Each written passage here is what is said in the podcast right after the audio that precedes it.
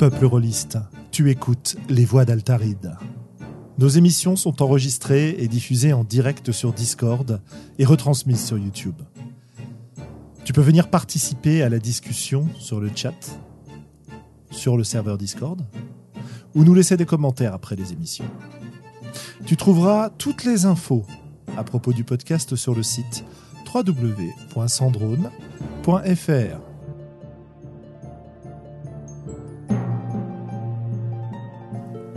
Bonne écoute.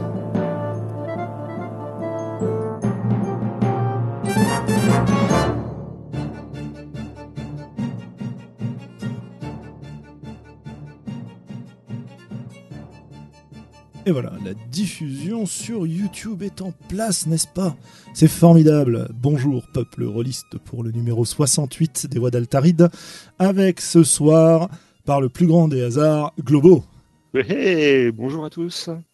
Et on verra si le hasard nous apporte d'autres participants et participantes. Mais pour le moment, je pense que la pluie les a fait fuir et rentrer dans leur, euh, dans leur cahute misérable. On peut le dire quand même, nous attendons néanmoins la voix de velours de Sandra. euh, nous espérons avoir, euh, parce que je pense qu'elle a beaucoup de choses à dire sur le hasard. Oh, j'en suis certain. Elle qui est particulièrement chanceuse à une table de jeu de rôle. Ouais, on va dire chanceuse. À une table de jeu de rôle. Elle sait choisir ses dés. Mhm. Voilà, Est-ce voilà. encore du hasard? Ah, c'est une grande question. C'est une grande question. Moi, je prétends que non. Et évidemment, ça l'énerve beaucoup. Mais comme elle n'est pas là pour se défendre, nous allons laisser ce Oui, oui, oui, sujet sur le côté. Ce serait vil. Ouais. Euh, bah dis donc, euh, à propos de, de financement participatif, euh, je te propose, puisqu'on a eu une question d'un auditeur qui nous demandait, euh, ou qui te demandait d'ailleurs précisément, toi, au Grand Globo, En de nous parler de, de Mountain Witch, un jeu que tu affectionnes, euh, dont tu as déjà proposé un hack, il me semble, aux Utopiales. Mhm. Alors c'est quoi euh, The Mountain Witch? Alors, The Mountain Witch, c'est un jeu qui, se, qui est créé. Alors, il faudrait peut-être que je retrouve la page wiki pour pas voir. Enfin, je sais pas si une page wiki sur le Grog pour vous, vous citer l'auteur, mais c'est un jeu qui se crée euh, dans les prémices de, euh, de la réflexion forgienne et il doit sortir en 2005 ou 2006. Dans The Mountain Witch, on joue une bande de renins qui euh, ne se connaissent pas, mais se liguent pour aller casser la gueule aux sorciers de la montagne euh, sur sa montagne. La particularité de ce jeu, alors c'est un jeu euh, avec un meneur de jeu. Pour autant, c'est pas un jeu spécialement traditionnel. Il n'y a pas de, de, scénario, si ce n'est que cette idée générale que ces gars-là vont aller tabasser le sorcier de la montagne. Et euh, il y, a un partage de l'autorité qui est quand même assez important puisque chaque renin a un secret inavouable et il a toute autorité sur ce secret-là et pour le mettre en scène. Au niveau système, c'est un jeu qui va explorer les notions de confiance et de trahison, puisque en début de partie, les, les personnages sont assez badass. hein. on est sur du, du Ronin de manga, ils font des trucs de dingue, etc. Et euh, plus on avance, plus euh, ils vont accumuler des blessures qui sont très difficiles, voire impossibles à soigner dans le jeu. Et plus ils sont blessés, plus leur chance de réussir à la moindre action va diminuer. Et plus pour réussir, il va falloir qu'ils s'entraident. Sauf que euh, plus la partie va avancer, plus ils vont être incités à révéler leurs sombres secrets, et plus la mise en scène de ce secret va euh, les, pousser à diverger de cette mission principale qui est de, casser la gueule aux sorciers. Et donc, euh, il y a tout un jeu de, points de confiance en fonction de qui tu, à qui tu les accordes. Euh, plus tu fais confiance à quelqu'un, plus il peut te trahir, mais plus il peut t'aider, et etc., etc.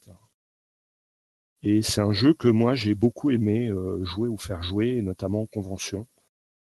Euh, même si euh, vraisemblablement pour que le jeu prenne tout son envol, il faut compter euh, une bonne douzaine d'heures de jeu, donc sur des parties de deux ou trois heures en convention, euh, ça m'oblige moi à mettre un petit peu l'accélérateur euh, au niveau des secrets des joueurs, c'est-à-dire que je leur demande généralement de me les révéler pour que moi je puisse narrativement en tant que meneur leur tendre des perches pour que ce soit plus facile pour eux, surtout si les gens n'ont pas l'habitude d'une narration assez fortement partagée, euh, pour qu'ils puissent bah, se l'approprier ou pas et faire rapidement du, du jeu.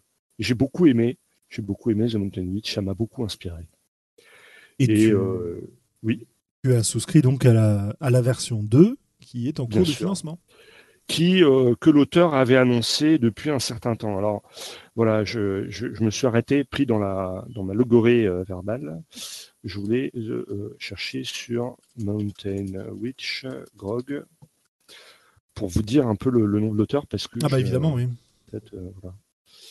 Alors clac clac clac, eh ben je sais pas si on me le dit. Éditeur Teamfire Publishing. Ah oui, auteur euh, Timothy euh, Kleinert. Voilà. Et donc, euh, Timothy annonce depuis très longtemps une deuxième version qui se faisait attendre, mais attention, hein, la, première version du jeu est tout à fait correcte, quoi, hein, elle tient bien la route, quoi. Et, du coup, il, du coup, bah ça y est, il se lance, il a, lancé le, Kickstarter. Je sais pas s'il est encore ouvert d'actualité à l'heure actuelle. Voilà. Je, je sais pas s'il y a encore des. euh, Bah écoute, des la question, sur, euh, la je- question que posait JP euh, sur le Discord, c'était euh, Je suis en train de lire The Mountain Witch de Timothy Kleinert. Il me semble sûr. que Globo en avait parlé lors d'un podcast. Est-ce qu'il pourrait revenir sur ce jeu, son ressenti, son expérience de jeu? Ça m'intéresse grandement. Et je pense que tu l'as fait brillamment, n'est-ce pas? Voilà. Moi, moi, moi, moi, c'est toujours pareil, tu vois, dans mon exploration de jouer pour voir ce qui va arriver, ce jeu-là, il est super. Et, euh, les, secrets, euh, les secrets inavouables euh, qui vont, qui, vont me- remettre en, péril la mission, alors que quelque part tout le monde voudrait l'accomplir, mais peut-être à quel prix, avec qui il faut s'allier, avec qui il faut pas s'allier, etc. C'est, c'est très pulp aussi comme ambiance. On tue pas les, les personnages joueurs facilement, ou en tout cas pas facilement sans leur consentement. Voire, Mhm. je suis pas sûr que ce soit possible de tuer un joueur sans consentement. Même morts, ils peuvent continuer à influencer la partie, à, à apporter du soutien, etc. Ce, ce jeu, mo- moi, il m'a vraiment hypé à l'époque et, et, euh, et j'ai beaucoup apprécié le, le à quel jouer. Le, le, le- seul truc un peu qui m'a freiné, c'est euh, que ce soit du, du Japon médiéval. Euh, mais le contexte du Ronin euh, est quand même particulièrement adapté à cette expérience ludique. Quoi. Tu vois, ou alors, faudrait trouver des paladins déchus ou, euh, ou des Jedi sur leur tour. euh, mais le, le Ronin, c'est à la fois un personnage d'honneur et à la fois un personnage à la marge de la société, euh, rejeté et non sans raison. Et donc, ça, ça permet cette alternance à la fois de, de confiance et de trahison, de sombres secrets. Tu vois, ça, ça s'y prête très bien, en fait. Est-ce que, comme dans pas mal de jeux du genre, le, la mission est un prétexte à générer des relations entre les persos, parler de leur passé, etc. Ou est-ce qu'elle a une vraie importance? Euh, non, non, il y a un vrai enjeu, quoi. Euh, et, et de toute façon, euh, ce prétexte à parler de leur passé, c'est plus le, som- le sombre secret des personnages que véritablement la, la mission. La mission, elle est, elle est solide et pérenne. Mhm. L'autre petit défaut qu'avait euh, The Mountain Witch première édition, c'est qu'il n'y avait que, que six secrets possibles jouables. Alors même s'ils sont, ils ouvrent une très large part à l'interprétation, ça peut paraître court. Et surtout, il y en a qui sont plus ou moins compliqués à mettre en scène, quoi. Ouais, ouais, ouais, je vois. ouais. Il y en a qui sont tout de suite cool, groovy, sympa, on voit ce qu'on peut faire. Et puis il y en a, euh, pff, c'est pas intuitif. Un peu plus délicat. ouais. Voilà. Et donc, c'est à, à la fois dommage à The Mountain Witch, quand on est meneur de jeu, de se faire spoil les secrets qu'ont tirés les joueurs. Mais ça a quelques avantages. C'est que, un, quand toi, tu as l'habitude, ça permet de guider les joueurs, de les aider. Et deux, ça peut euh, te permettre aussi de, de jouer à leur, à leur service et de leur proposer des, euh, de leur tendre des perches, quoi. Pour accélérer un petit peu l'effet. Surtout si on est avec des joueurs qui ont pas une, qui n'osent pas le, le partage d'autorité, tu vois, qui, Mhm. qui, qui se retiennent ou qui se disent oh non quand même euh, ça euh, j'ose pas bah non ça pourrait péter le scénar bah non des scénars il y en a pas euh, je veux dire le le, le seul twist scénaristique c'est est-ce que on va arriver à casser la gueule au sorcier ou pas mais effectivement c'est quand même relativement un peu un prétexte quoi. Il existe en français ou pas? Euh, je ne crois pas pas à ma connaissance Ok. Euh, bah écoute, on va, on va garder ça de côté. Moi, ça me paraît aussi un jeu intéressant pour justement se, se former un petit peu à ces narrations partagées euh, quand t'as pas l'habitude, quoi. Ça Voilà. Et donc, je, je vais faire un peu de pub hein, parce que c'est vraiment un jeu qui me tient à cœur. Euh, le Kickstarter est encore up pour 22 jours. La version PDF coûte, coûte 15 euros. Euh, non, 15 dollars US, donc un peu moins euh, en euros, quoi. Et euh, voilà, moi, ça fait partie des jeux qui m'ont vraiment inspi- inspiré, quoi. Au début, j'ai fait des hacks. Aujourd'hui, euh, la, mécanique de, de secret m'inspire, m'a inspiré euh, autre chose, un petit jeu à convention que j'ai sous le coude, qu'il faudrait peut-être un jour que je mette au propre ou ce genre de choses. Mais, euh, peut-être plus directement le système de D6 euh, tel qu'il est en place dans The Mountain Witch. Ah bah voilà, là on reconnaît le grand professionnel podcasteur. Voilà. Le système de jeu avec des dés, ce qui nous renvoie Avec, sur oui, notre- enfin, oui, très peu. Hein. C'est pas le système D6 à la Star Wars. Hein. C'est, euh, voilà. Ouais, ouais. Alors on a, il y a du hasard du coup dans ce jeu-là. Il y a du, il y a du hasard, ouais. Et le hasard va définir ce que tu as le droit de raconter. Ah c'est intéressant ça. C'est-à-dire qu'en fonction de, de- c'est-à-dire c'est un jet en opposition, hein, c'est toujours deux camps qui s'affrontent, et euh, on jette un des 6 ou plusieurs des 6 et on prend les meilleurs et on regarde bah, quelle, quelle amplitude on a.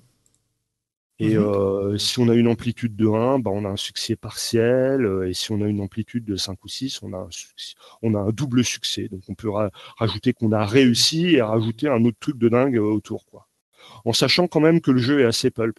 Et et il y a une vraie liberté, encore une fois, de euh, narratif dessus. C'est-à-dire que si c'est un joueur qui fait un, un- un double succès, il peut tout à fait euh, introduire des éléments nouveaux, raconter un truc qui a rien à voir. euh, et donc c'est voilà, c'est un ouais, un jeu qui m'a vraiment vraiment euh, inspiré. Moi. Cool. Voilà. Effectivement, ça a l'air très très intéressant. J'ai pas eu l'occasion de le tester, donc euh, Voilà, à cher chat, si vous avez des questions, n'hésitez pas. hein. On va doucement passer sur notre sujet, euh, c'est-à-dire le, le hasard en jeu de rôle, le rôle du hasard, la façon dont Mhm. il est traité, euh, à quoi il sert, euh, comment on s'en sert, qu'est-ce qu'on peut faire avec, euh, etc., etc. Et puis évidemment, est-ce que ça change beaucoup de choses de jouer sans hasard? Est-ce que c'est quelque chose qui nous plaît ou pas? Enfin voilà, c'est un petit peu les, les questions globales qui, qui nous viennent en tête quand on parle de ce sujet-là. Par quoi on commence, Globo? Peut-être par la façon dont le hasard est modélisé en jeu de rôle? À travers différents systèmes de jeu? Ouais, ouais, ouais. Brièvement, je quoi, pas. pour faire un petit tour Oui, d'horizon voilà, ouais, ouais, ouais, ouais. Euh, Qu'est-ce qu'on utilise pour faire du jeu de rôle Euh, Bon, bah évidemment, euh, des dés. Des Il n'y a, pas, que les dés dans la vie, des cartes. Voilà. Est-ce qu'il y a d'autres systèmes aléatoires qu'on va, que tu as vu utiliser ou que tu as pu utiliser en jeu de rôle qui n'étaient ni des dés ni des cartes? Demander à sa- son avis à sa petite nièce de 3 ans. Euh, Oui, c'est vrai que c'est très très aléatoire. du- Ouais, ouais, on est Ça peut ouais. produire des choses un peu improbables. Non, non, je. C'est pourquoi pas, mais c'est un peu du du, du troll quand même, hein, ma remarque. Mais euh, on pourrait imaginer un plan de, de ce type-là quand même, quoi. Ouais. Non, non, moi je pense que voilà, en termes de hasard, on a Les dés et les cartes. voilà les dés, les cartes, c'est les deux grands tubes. Il y a une forme de hasard utilisée avec des dominos dans euh, Aux marches du pouvoir de Manuel Bédoué, mais c'est pas un Ah, mais- hasard de résolution, c'est un petit peu différent. Disons que tu tires des dominos au hasard et après la résolution n'est pas aléatoire, mais Mais tu fais bien d'en parler, puisqu'on pourrait parler d'Insectopia qui fait tirer au sort Ah des oui, jetons. bien fait. euh, tout à fait, Insectopia. Tu vois, donc effectivement, il y a le, le, le black boulage, c'est-à-dire les, les, les jetons à tirer. On pourrait peut-être. euh, hein, euh, voilà, ça, ça aussi, c'est une forme Ouais, de hasard. euh, met un Insectopia, certain- Pour, pour Ouais. résumer le système, si nos auditeurs ne le connaissent pas, le système, enfin en tout cas le, le cœur du système, je veux dire, euh, vous avez un sachet dans lequel vous avez des jetons qui sont appelés des blattes dans le jeu de différentes couleurs. Chaque couleur euh, représente un type de succès et vous allez choisir un certain nombre de blattes. euh, Enfin, vous avez, oui, c'est ça, dans le sac. Euh, et vous allez finalement, alors euh, je crois que ça dépend de la difficulté, résultat, euh, ça dépend de la difficulté, je crois, et de votre niveau de compétence et que globalement on va tirer genre euh, je sais pas deux blattes et puis on va choisir la meilleure et ça va nous donner le résultat de l'action donc oui c'est un c'est un autre euh, c'est un autre système aléatoire qui a l'intérêt de proposer une distribution de probabilité qui n'est pas celle des dés et qu'on peut contrôler en fonction de ce qu'on met dans le sachet quoi Enfin, qui n'est pas celle des dés. C'est- faux, parce que on, on pourrait sans doute simuler ça avec des dés. Euh, la distribution des probabilités n'est pas la même en tout cas que des dés classiques Voilà, c'est ça que je veux dire. Tu, tu penses vraiment? Ah oui, bah, clairement oui, parce que tu choisis, si tu veux, tu peux dire, euh, bah, je vais Ouais. mettre euh, un, un, euh, un succès critique, euh, 12 échecs et 3 succès. Bah, Ah oui, non, disons que tu as, une, granulométrie di- différente, mais Oui, je te parle de, oui, bon, je te parle de distribution de probabilité, oui. Ouais, ok. Voilà, c'est pas la même que c'est pas la même qu'avec des dés. Après, je ne doute pas qu'avec des dés, tu puisses pour autant, voilà, en chose, mixant des dés, on pourrait peut-être retrouver euh, ce genre de truc. Après, ce que ça permet, ce que ça permet, c'est comme les cartes, quoi. Est-ce que c'est un tirage sans remise? Est-ce que c'est un tirage avec remise? Euh, Ah, c'est bon, un peu un mélange des deux justement, avec des probabilités Ouais, qui ouais, évoluent au fur et à mesure des tirages. Mais je crois que tu remets euh, systématiquement. Je suis pas sûr, mais faudrait que je relise. Mais il me semble que tu remets. Mm. Que c'est pas c'est pas épuisement, tu vois. Euh, Mmh, Et puis les cartes, c'est pareil. Les cartes, t'as des jeux où tu remets systématiquement, des jeux à épuisement. Euh, t'as des voilà, tas de choses. voilà, quoi. les- voilà. Pour ceux qui ont eu la chance de faire un tout petit peu d'initiation aux stats euh, pendant leurs études, hein, tirage avec remise, enfin aux probabilités, tirage avec remise, tirage sans remise, etc. Ça vous parlera. Ceux qui sont complètement hermétiques aux maths, ne vous inquiétez pas, ça change rien à, à la vie de qui que ce soit de, de, de- de connaître ces notions ou pas, et on fait tout à fait de l'excellent jeu de rôle sans en, a- sans en avoir la moindre, la moindre Absolument, absolument. conscience. quoi. Voilà. Donc c'est euh, assez rigolo justement de, de voir tout ce qu'on peut faire avec ces et surtout tous les systèmes d'aléas qui ont été imaginés par les rôlistes quoi. Euh, T'as des systèmes de dés qui sont avec des probabilités super bizarres et qui sont assez rigolotes de ce point de vue-là. Bon, voilà. En tout cas, euh, c'est clair qu'il y a quand même une. Alors, est-ce que tu es d'accord pour dire qu'il y a une grande majorité de jeux publiés qui utilisent de l'aléatoire? Plus ou moins, oui, oui, oui, avec euh, des, des, manières de le pondérer, plus ou moins aussi. euh, C'est-à-dire que un des, reproches qui est fait à Donjons et Dragons, par exemple, c'est la grande, la grande amplitude du D20. C'est-à-dire que la- le résultat sur le dé euh, peut être euh, Ouais. vraiment euh, très très différent et poser de gros problèmes en termes de voilà quand tu fais une partie où tu, dé- tu dépasses pas le 6 au D20 à Donjons et Dragons, bah tu fais pas grand chose. Ah. Et, ah, et alors, euh, il y a des gens qui ont essayé de lisser un petit peu ça en lançant plusieurs dés, en lançant 2 dés, 2D10 ou 3D6 ou, euh, ou des D8 comme dans Roll Tray. euh. et là, ça change, encore une fois, le, profil statistique du, G.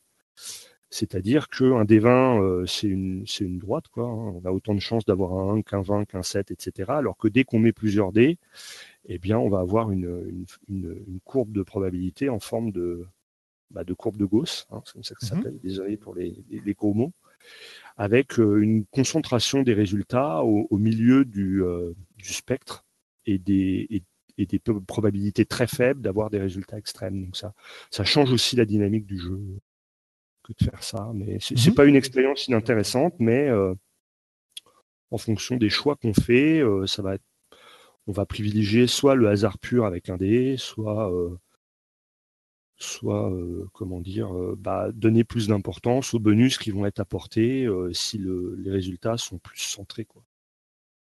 Ouais. Plusieurs dés égale lo- loi normale nous propose pilule rouge. Je suis pas tout à fait assez calé en, en stats en probabilité pour te répondre. Bon, Vous avez un super site qui s'appelle AnyDice qui va vous permettre de générer des tas et des tas de probabilités. Voilà. Voilà, et, et donc euh, une des particularités du jet de dés, c'est que c'est forcément un jet avec remise. C'est-à-dire que quand on a tiré un résultat sur un dé, euh, on ne peut pas effacer euh, ce résultat-là de la face du dé. Alors qu'avec des cartes, euh, on peut piocher des cartes, et si on les écarte du paquet, elles ne ressortiront pas. Mhm. On peut aussi les réincorporer au paquet et rebattre, et là on a un peu le même effet que des dés. Voilà, donc en fait, dés ou cartes, euh, ça, ça le- les cartes offrent sans doute plus de possibilités puisque G avec remise ou G sans remise. Les dés, euh, si on veut faire un G euh, sans remise, ça veut dire que bah, si le résultat ressort sur le dé, faut ignorer ce G-là, relancer le dé. Voilà, à partir de maintenant, quand on fait des 8, on les compte plus ou je sais pas quoi. C'est possible aussi, mais c'est moins élégant. Mhm. On nous, parle d'autres systèmes euh, sur le chat et euh, en particulier de des jeux comme Dread euh, Ah oui, qui, oui, qui nous propose d'utiliser la tour de Jenga ou le jeu d'Alex Roberts là qui a été euh, financé récemment euh, dont j'ai oublié le nom j'ai le j'ai le nom. oh, c'est quoi C'est Starcrossed ou un truc comme ça, je crois, le jeu. voilà, ça s'appelait Tension à une époque, mais je crois que c'est Starcrossed maintenant. En tout cas, voilà, c'est assez intéressant. parce que moi, j'avais tendance à penser que c'était plutôt un jeu d'adresse euh, le fait de retirer des blocs de Jenga sans faire tomber la tour. Et euh, me dit que euh, bah, visiblement, euh, non, ce serait, beaucoup plus du hasard que de l'adresse. Et, c'est intéressant parce que ça nous permet d'avoir un jeu dans lequel on a l'impression de, contrôle, alors qu'en fait, ça reste sur le hasard. Et finalement, ça rejoint quand même pas mal ce qu'on voit, les comportements qu'on voit chez pas mal de rôlistes qui ont l'impression d'avoir un contrôle sur les dés, parce mhm. que euh, parce qu'ils sont dessus, euh, parce qu'ils mettent en place des petites des petites superstitions autour de ça, euh, qui changent de dé évidemment lorsque le, le leur dé ne leur donne pas de bons résultats, etc., etc. Enfin bref, hein, on, a toutes les superstitions du rôliste. On en fera peut-être une émission un jour, je sais pas. mais en tout cas. Euh, cette illusion euh, de contrôle sur le destin est assez rigolote. Quoi. Et évidemment, évidemment, Christophe me dit que c'est un, non pas une impression, mais une relation mystique, qu'il faut charger son dé, etc. Mais ça, c'est parce qu'il veut se faire bannir, parce qu'il fait exprès de me troller. Euh, non, mais c'est intéressant, c'est intéressant ce mécanisme de tour de Jenga. Moi, du coup, j'en ai acheté une. j'ai acheté les règles de Dread et j'ai jamais fait de partie, mais ça me fascine. Et, clairement, si ça reste du hasard, la part d'adresse est importante quand même, parce que plus on est maladroit et plus la probabilité de se casser la gueule augmente quand même. Et en même temps, c'est ce qu'on nous dit sur le chat, hein, c'est ce que dit Dital, l'intérêt de ce mécanisme, c'est que plus ça augmente et plus la probabilité que tout, euh, tout se pète la gueule est importante. Oui, bah on est comme dans... Donc ça, ça, construit une tension et ça construit une tension aussi où à, à chaque personne qui va tirer une, une bûchette de la tour de Jenga, euh, ça lui met la pression à ce gars-là. Il, y a un effet un peu de synesthésie. Bah, euh, complètement. C'est, on, on ne tire une bûchette que s'il y a un enjeu, et quand il y a un enjeu, euh, le, fait de devoir la tirer, ça met la presse. Alors synesthésie, évidemment, hein. on rappelle pour les éventuels nouveaux auditeurs, on ne parle pas de la synesthésie au sens médical ou au sens commun du terme, mais de la façon dont l'utilise Frédéric Sintès dans, dans, sa, dans ses idées rôlistes, c'est-à-dire l'idée que vous allez ressentir les choses que ressentent votre personnage. Ou en tout cas avoir une expérience semblable. Quoi. Oui, c'est ça, enfin avoir une expérience semblable qui va donc entrer en résonance avec les deux, quoi, qui va ressembler. Voilà. Tu as une tension au moment où tu vas tirer... Euh, la comment dire la bûchette de Jenga qui euh, reflète en quelque sorte ou qui euh, ou qui est en relation avec la tension que ton personnage ressent à ce moment-là de l'histoire quoi. Voilà. Donc c'est ça que ça veut dire la, synesthésie dans ce cadre-là. Euh, le jargon rôliste est puissant. Euh, donc, que, ouais, alors voilà, là on a pas mal de systèmes qui modélisent le hasard d'une manière ou d'une autre, qui lui donnent de la, de la granularité, comme on disait, qui lui donnent euh, euh, des cas où c'est extrêmement aléatoire, des cas où on vient corriger le hasard avec la possibilité de dépenser des points de destin pour se sauver la peau, et évidemment la conséquence du hasard qui a souvent été l'idée que les dés ne servaient qu'à faire du bruit derrière le paravent. Euh, Monsieur Gigax. Et donc, euh, il, faudra qu'on en parle de Gigax parce qu'il a dit plein de choses sur le hasard et, euh, et, comme quand même Donjons et Dragons a sans doute influencé pendant très longtemps assez fortement le lieu du jeu de rôle, il y a des choses à dire dessus. Je t'en prie, si tu veux enchaîner. Ouais, mais parce que en fait, alors ça m'a ça m'a coupé le fil parce que je pensais à autre chose en intermédiaire. Il me semblait intéressant de dire avant avant ça, mais bon, ça me reviendra peut-être. Ouais, donc bah, Donjon et Dragon, il est créé par des joueurs de, de, Wargame hein, qui s'en remettent au hasard pour simuler les aléas de la guerre sur leur champ de bataille. Et donc, euh, ils sont très influencés par ça. Et euh, Gary Gigax, il, a tout un tas de petites maximes qu'on peut retrouver en Wikiquote euh, qui valent ce qu'elles valent. Hein, Est-ce que c'est vraiment ses dires Est-ce que c'est ce qu'on lui prête Ou ce genre de choses. J'ai pas fait d'études précises dessus, mais bon. Euh, il dit notamment, Gary Gigax, que selon lui, le hasard joue une part importante dans la vie des gens au quotidien. Euh, et donc, on retrouve ça dans son jeu. Et le, le D20, c'est vraiment, euh, voilà, hein, c'est la roulette, quoi. Il dit, il dit aussi que les dés ne servent qu'à faire du bruit derrière le paravent. Mais quand il dit ça, je ne sais pas Enfin, cette, cette phrase, elle est cryptique et je ne sais pas dans quelle mesure, qu'est-ce qu'il voulait dire réellement. Parce qu'il dit par ailleurs aussi, le secret qu'il ne faut pas révéler aux joueurs, c'est qu'il n'y a pas besoin de règles pour jouer au jeu de rôle. Donc, est-ce qu'il dit les dés ne servent qu'à faire du bruit derrière le paravent dans la continuité de pour faire du jeu de rôle, il n'y a pas besoin de règles? Mm-hmm.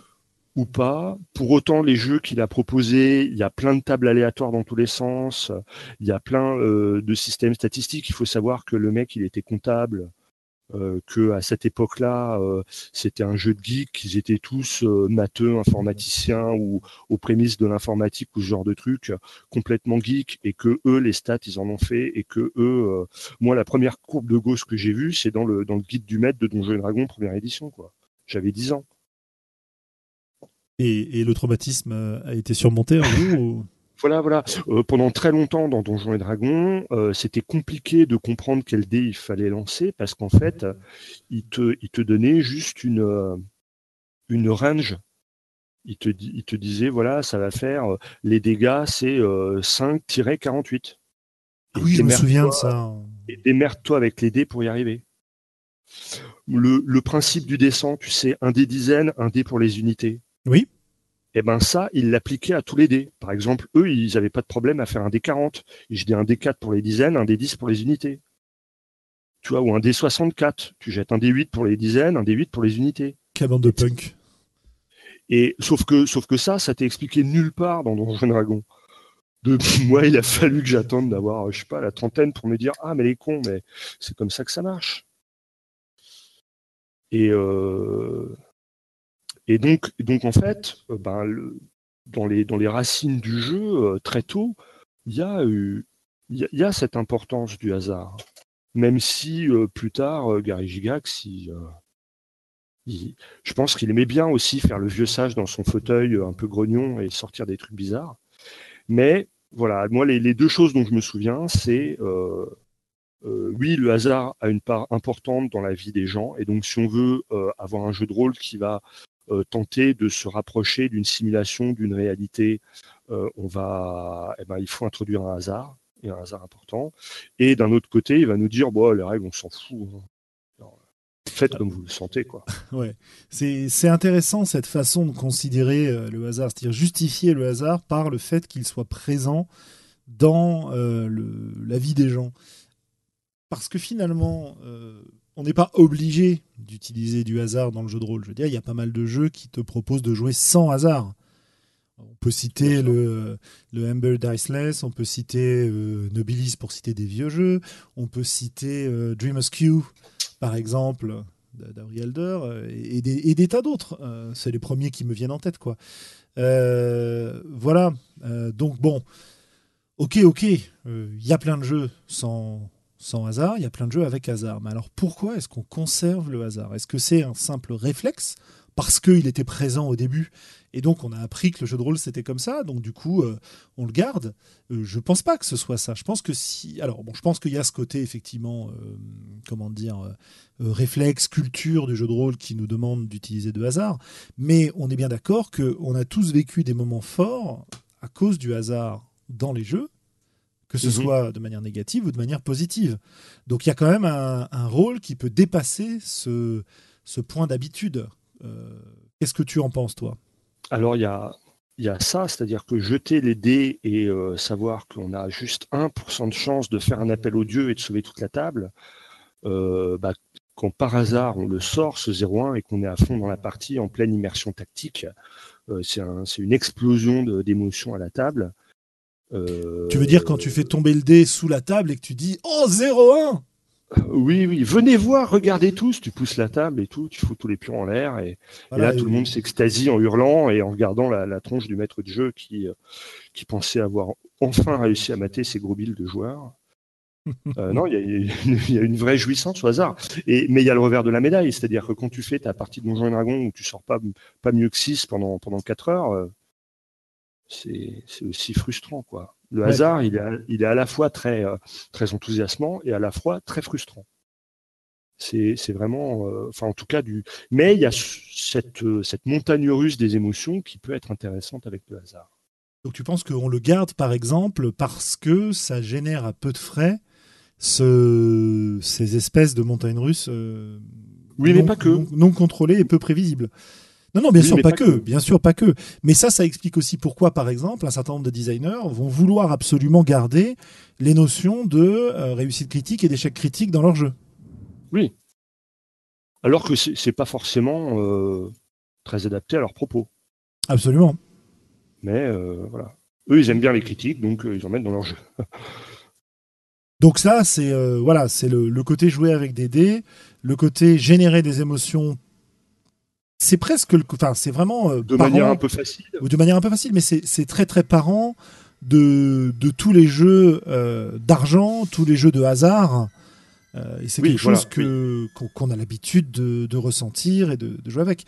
Mais effectivement, pour moi, c'est vraiment pas les seules raisons pour lesquelles on va on va mettre en place ces systèmes aléatoires. Euh, notamment, euh, je crois, attends que je, re- ouais, je reprends. Euh, Christophe nous disait quand personne ne veut prendre la responsabilité de décider. Exactement. Ça, c'est intéressant aussi. Combien de fois on a vu, euh, je sais pas, une discussion sur un point de règle, une situation difficile à, à désintriquer qu'on ne sait pas, qu'on ne sait pas gérer, et on se dit bon bah on va laisser le hasard décider. Mmh, mmh. Bah ouais, ça c'est une façon de faire. Mais je pense qu'on peut même être encore un peu plus élégant. Euh, Est-ce que tu as des choses à dire déjà sur cet aspect-là? Moi, oui. Euh, Bah, clairement, c'est un moyen de, euh, de casser euh, l'omnipotence du meneur de jeu. C'est-à-dire qu'il arrive un moment où il y a potentiellement quelque chose au-dessus du meneur, peut-être les règles, et euh, en tout cas, le hasard, le résultat du dé, aura le dernier mot. Et donc, euh, ça permet en partie de se soustraire euh, au, au diktat du meneur de jeu dans sa forme traditionnelle. Ah ouais, ça, c'est ça. intéressant. Prenons un exemple avant de te laisser continuer. Ah un bon truc. Ouais, ouais, ouais. Je peux juste prendre un petit exemple. Vas-y. Lorsque. Enfin, je suppose que tu as fait ça aussi, mais il nous est arrivé moult et moult fois, en jouant à Donjons et Dragons, de euh, vaincre finalement des monstres terribles qui avaient des trésors. Et il y a des tables de trésors dans la plupart des éditions de Donjons qui nous permettent de déterminer quel est le trésor du monstre. Qu'est-ce qu'on est en train de faire quand on tire au dé le trésor du monstre? Est-ce qu'on est en train de s'adonner au côté jeu de hasard, jeu d'argent pour le frisson de peut-être trouver un truc génial, euh, mais en fait, si ça se trouve, le combat qu'on a fait, il va nous rapporter euh, une soupière en argent euh, et, je sais pas, un arbre sacré de la forêt des elfes, plutôt que la richesse qu'on espérait. Ou est-ce que on est effectivement dans un côté un peu neutre où on dit voilà, moi maître du jeu, j'ai choisi quel monstre quand je l'ai choisi, sur quel monstre vous allez, vous allez, euh, tomber, euh, je l'ai joué euh, du mieux possible pour vous entraver euh, à ce niveau-là, mais derrière, euh, bah finalement, euh, c'est pas moi qui vais Alors- décider. hein. Encore, encore une fois, on... il faut replacer ça dans le contexte historique de Donjons et Dragons. C'est-à-dire que Donjons et Dragons, dans ses premières éditions, euh, ont gagné aussi des points d'expérience en euh, lootant des trésors et en ramenant du pognon à la maison.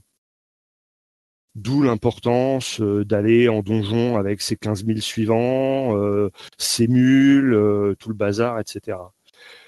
Euh, c'est quelque chose qui disparaît avec les éditions ultérieures de Donjons Dragons. Mais du coup, le, ça explique aussi la, la table de trésor, quoi. C'est-à-dire que on a pris de gros risques en, en tentant de tuer un gros monstre et euh, peut-être que ça va nous rapporter gros, euh, peut-être que ça nous rapportera pas gros. euh. voilà. Je pense qu'il y a une petite explication à chercher aussi en partie là-dedans. Bien que, encore une fois, sur les, les premières éditions de Donjons et Dragons, euh, et là euh, j'ai des, des références précises, hein, je parle de la, de la boîte rouge euh, version Moldvay de, euh, de 1981, où euh, clairement, à la fin, sur les tables aléatoires pour le, le, le, le trésor, il est écrit dans les règles que le meneur de jeu peut effectuer un jet, mais il peut tout à fait choisir le résultat. Les deux options sont tout à fait valides dans les règles. Ouais. Alors, si tu veux reprendre il, là il où ne je te t'avais force arrêté, pas le hasard. quoi. si tu veux reprendre là où je t'avais arrêté, euh, je, je t'en prie. Tu m'as arrêté. Bah oui, je t'ai dit, on va prendre un exemple, tout ça. Ah bon? Bon, c'est bon, c'est pas grave. Euh, enchaînons, enchaînons. Euh, Et, c'était moi qui étais censé le donner l'exemple parce que je pensais que c'était. euh, Mais non, mais je viens de donner D'accord. l'exemple. Ah oui, d'accord, d'accord, ok, oui, ok, d'accord. Et alors, oui, d'accord, on reprend le fil de la discussion. Ok, super. Parce que moi, je, j'avais l'impression de ne pas l'avoir perdu. Mais, et donc, on parlait de quoi avant ça? Hmm? Eh ben, je ne sais plus, voyons. évidemment. Non, non, non, on parlait de, euh, de, de- du hasard euh, quand euh, on, on ne veut pas décider euh, Oui. de quelque chose et donc de la possibilité de matérialiser par là, par ce biais du hasard, une autorité à la table supérieure euh, à Voilà. celle du, du meneur de jeu qui, euh, effectivement, est une espèce de, de consensus euh, quand on n'arrive pas à se mettre d'accord, quoi, qui va être imposé par le hasard, comme si c'était une. Voilà, une solution neutre, quelque part. Bah, Il y, a- il y a une forme. Y a...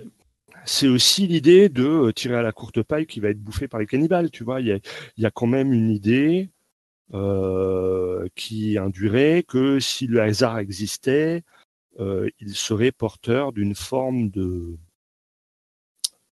d'équité, quoi.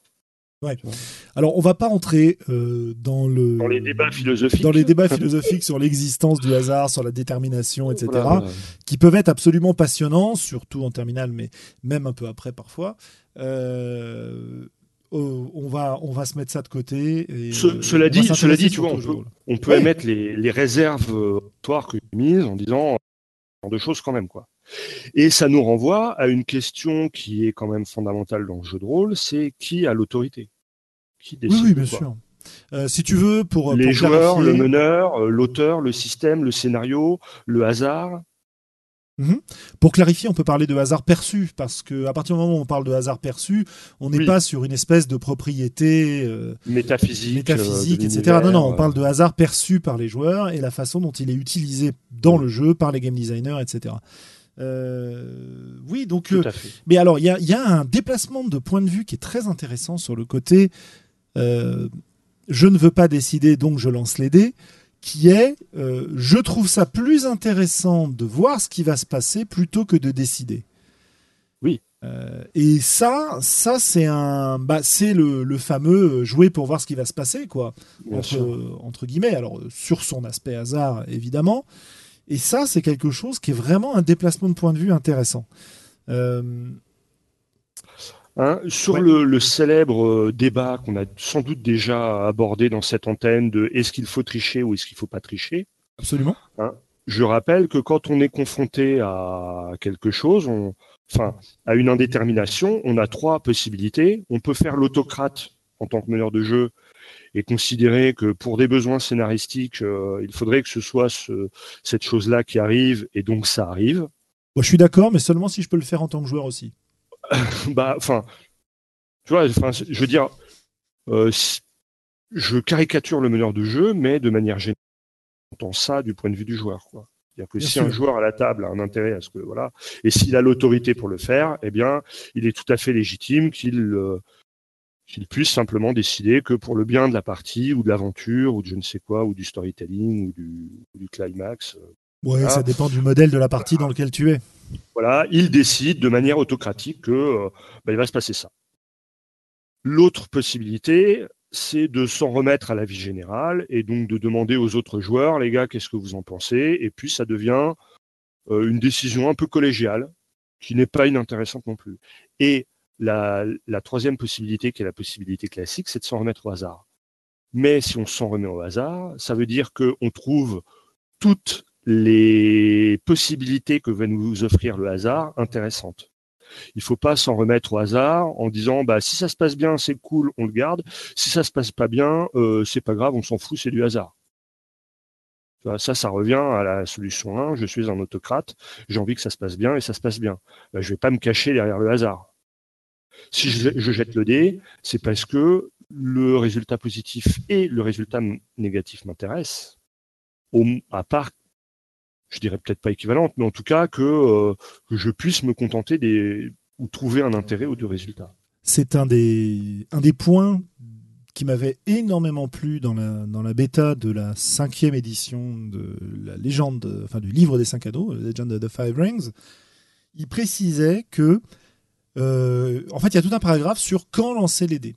Et il y a une des choses qui est précisée, c'est ça, c'est ne lancer les dés que lorsque l'échec et la réussite sont intéressants. Si l'un des deux n'est pas intéressant, bah euh, laissez tomber. Ne le faites pas. Ne le faites pas. Quoi. On a tous vécu le coup classique de il faut absolument réussir le jet de crochetage euh, pour poursuivre l'aventure. Et c'est là que euh, le mec qui est censé crocheter enchaîne les échecs critiques et on se vautre dans le ridicule. Ouais. Et on peut citer euh, qui nous parlait du principe de Cheguet, euh, c'est-à-dire euh, quand euh, une personne est, l'auteur d'à la fois l'adversité de son personnage et la résolution de cette adversité, le, l'acte de jouer n'est pas drôle, quoi. C'est chiant, ouais. je suis pas d'accord avec ça. plutôt, je suis pas d'accord avec le fait que ça s'applique tout le temps. Mais c'est vrai que lorsque tu t'en c'est souvent vrai quand même. Bref, c'est un autre débat. Euh, ça, dépend, ça dépend comment tu envisages la situation. oui, quels sont les euh, enjeux. ça dépend ce que tu appelles exactement l'adversité, quels sont les enjeux.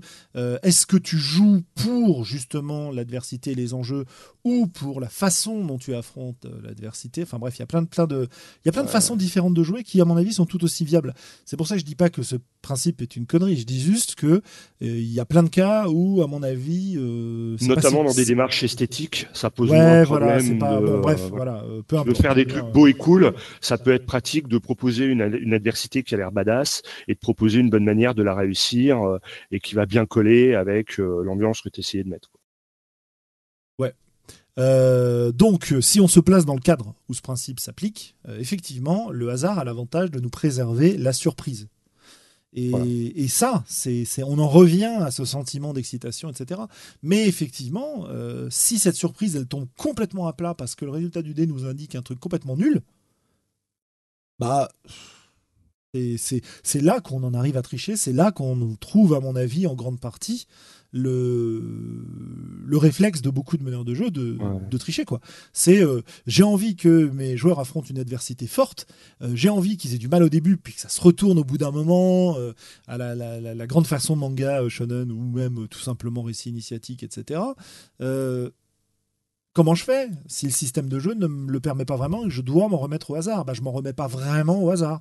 Je m'en remets au hasard tant que le hasard reste dans le cadre de, ce, que je suis en train de raconter. Ça veut dire que j'ai un, une influence euh, sur la surprise, sur le déroulement des événements du hasard, qui existe, mais dans un cadre Bon, mmh. ok, pourquoi pas, c'est une façon de faire.